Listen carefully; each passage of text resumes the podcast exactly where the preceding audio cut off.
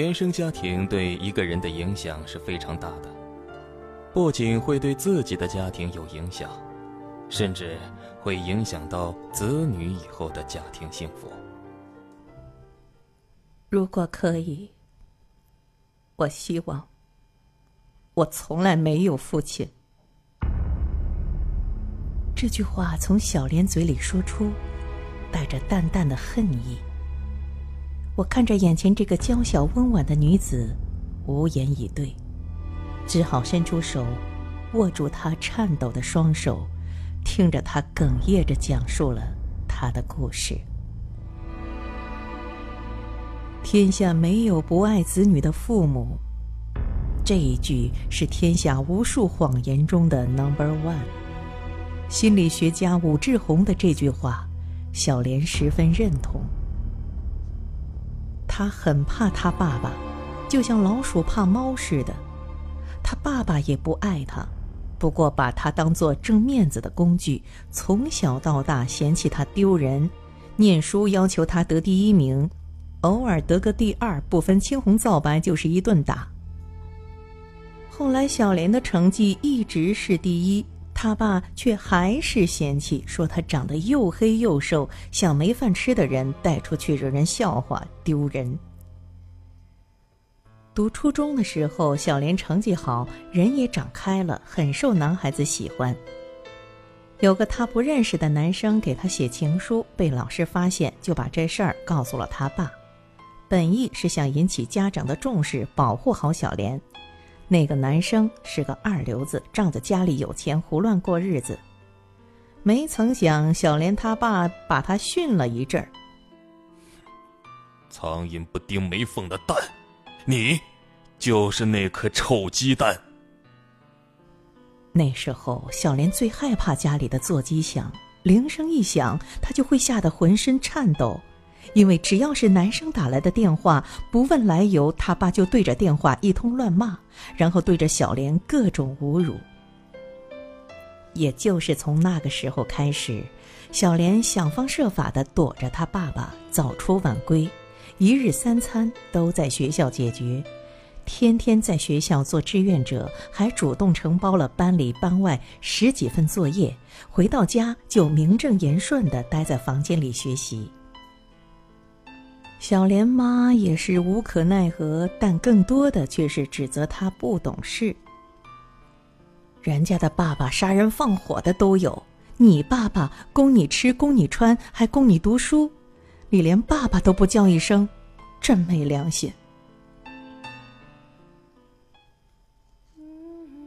小莲早早的嫁了人，人人都说不般配，她却看中他老实，和他爸爸完全不一样。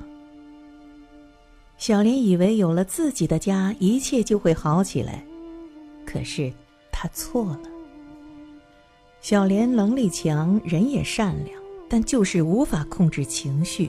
失控的时候，她对她的朋友、同事，甚至老公和她爸对待她如出一辙，不过就是辱骂的方式多了些文采。更可怕的是，当她的女儿出生。小莲几乎就是他爸附体。虽然小莲已经尽力控制，却还是抵挡不住内心的恨意。他动不动就情绪失控，常常黑着脸责骂女儿：“哭什么哭？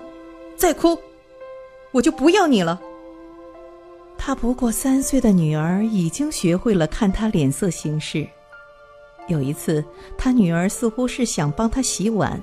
笨拙的把餐桌上的碗拿下来，却失手打破。小莲脸一沉，正要发脾气，她女儿已经吓得瑟瑟发抖，哭泣着说：“妈妈，不要生气，你不要打我，不要赶我出去，我马上收拾干净。”那一刻，小莲心如刀割，终于意识到自己心里有问题。小莲去找了心理医生，第一次了解了原生家庭的概念。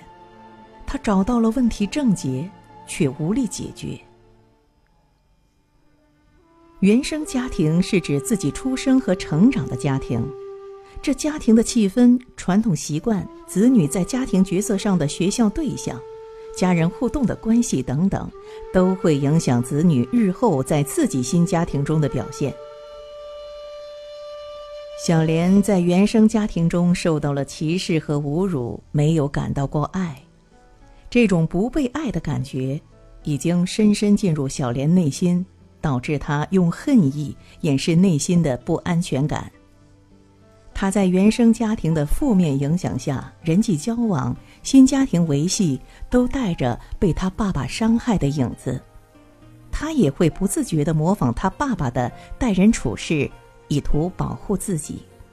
也就是说，小莲曾经被原生家庭怎样对待，他就会把这些方式又同样的重复在新家庭以及孩子身上。医生建议小莲认真正视她的原生家庭。勇敢那时候，小莲已经不怕他爸爸了，他已经淡定到他爸在饭桌上扔盘子，他还细细的扒开碎盘子找喜欢吃的菜。但是他还有满满的恨和不甘，他千万次的想象自己和爸爸撕破脸的情景，想得酣畅淋漓，却终究没有胆量。小莲也想过和爸爸缓和关系，带着女儿回娘家。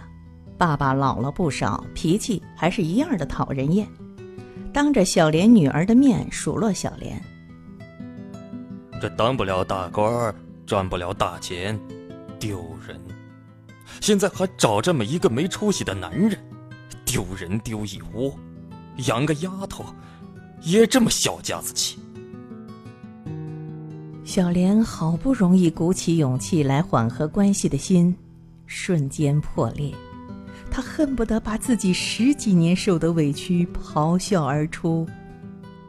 可最终，他还是不敢，抱着吓呆了的女儿，落荒而逃，痛哭流涕。我默默的给小莲递去纸巾，问她：“你女儿呢？”小莲会意，现在关系好多了。我女儿现在很黏我，就是没有安全感，动不动就问我：“妈妈，你爱不爱我？”小莲边说边拭去眼泪。我也很感触，总算没伤着孩子。哎，那你爸爸呢？小莲沉默半晌，手又开始颤抖。我奶奶得了老年痴呆。我见过我爸在他面前抱怨，怪他冷落了他一辈子。我才知道，原生家庭伤害真大。我爸，他也是受害者。可可我也没有办法原谅他。我会给他养老送终，却做不到爱他、尊敬他。只希望我能做到那些伤害全部在我身上终止，不要再伤到我女儿。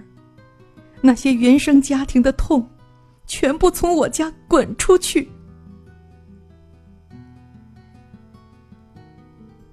为何家会伤人？为什么爱会伤人？